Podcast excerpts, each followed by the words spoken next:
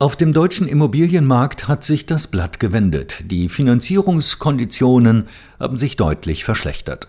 Aus der spekulativen Preisblase des letzten Jahrzehnts entweicht die Luft.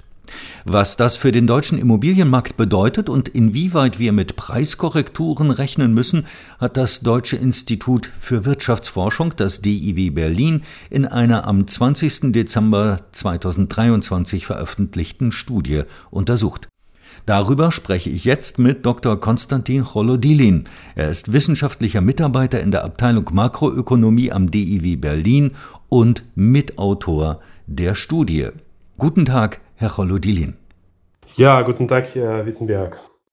Herr Cholodilin, die EZB hat den Leitzins angehoben und Kredite sind im Zuge dessen deutlich teurer geworden. Wie hat sich das auf die Immobilienpreise in Deutschland ausgewirkt? Also in, in, in, in der Regel gibt es einen negativen Zusammenhang zwischen Zinssätzen und die Dynamik der Immobilienpreise. Das heißt, wenn die Zinsen steigen und andere Bedingungen sich nicht ändern, dann gehen die Preise zurück. Und das ist genau, was wir seit dem letzten Jahr beobachten. Also in, in vielen, besonders Großstädten, sind die Preise seit äh, Mitte 2022 zurückgegangen. Hm, können Sie das beziffern? Ja, also die Preise für, für Baugrundstücke und Einfamilienhäuser sind äh, seit dem letzten Jahr im Durchschnitt um 2% zurückgegangen. Aber es gibt eine sehr große regionale Spannbreite, weil zum Beispiel in den A-Standorten, solchen wie Berlin, Hamburg oder München, sind die Immobilienpreise sogar um 6, 7% zurückgegangen je nach dem Segment des Immobilienmarktes. Also besonders stark sind die Preise bei den Einfamilienhäusern zurückgegangen. Dagegen bei den D-Standorten, also kleineren, deutlich kleineren Orten, sind die Rückgänge minimal, also weniger als ein Prozent. Bei Grundstücken sogar steigen die Preise weiter. Wie ist denn die Situation im Vergleich dazu auf dem Mietmarkt? Auf dem Mietmarkt hat man die Entwicklung, die in ganz andere Richtung geht. Also die Mieten steigen weiter, ein bisschen stärker als äh, in der Vergangenheit.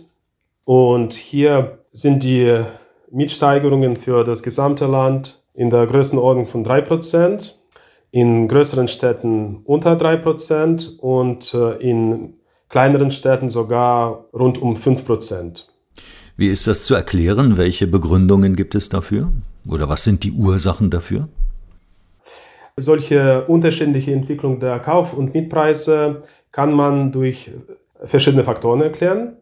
Also zum einen bei den Immobilienpreisen, bei den Kaufpreisen gibt es spekulative Komponente, die es bei den Mietpreisen nicht gibt. Und was wir jetzt beobachten, ist äh, die Preiskorrektur. Das heißt, diese spekulative Komponente geht zurück und dadurch fallen auch die Kaufpreise. Bei den Mieten, Mietpreisen wirken nur die sogenannten Fundamentalfaktoren.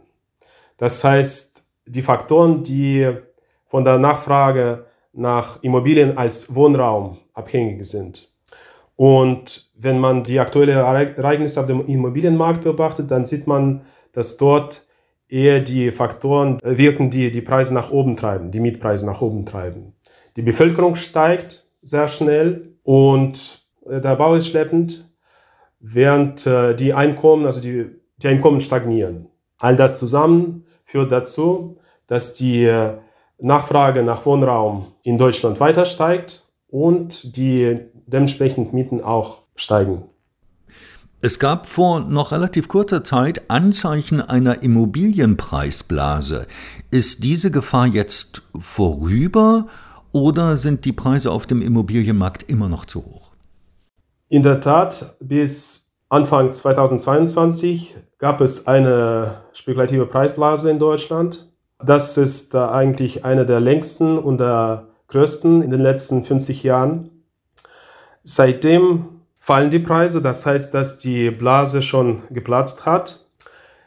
Und man kann erwarten, dass es noch Spielraum für den weiteren Rückgang der Kaufpreise gibt. Also dass die spekulative Komponente nicht komplett ausgeschöpft wurde. Also die, die, die Preise werden wahrscheinlich noch im kommenden Jahr fallen.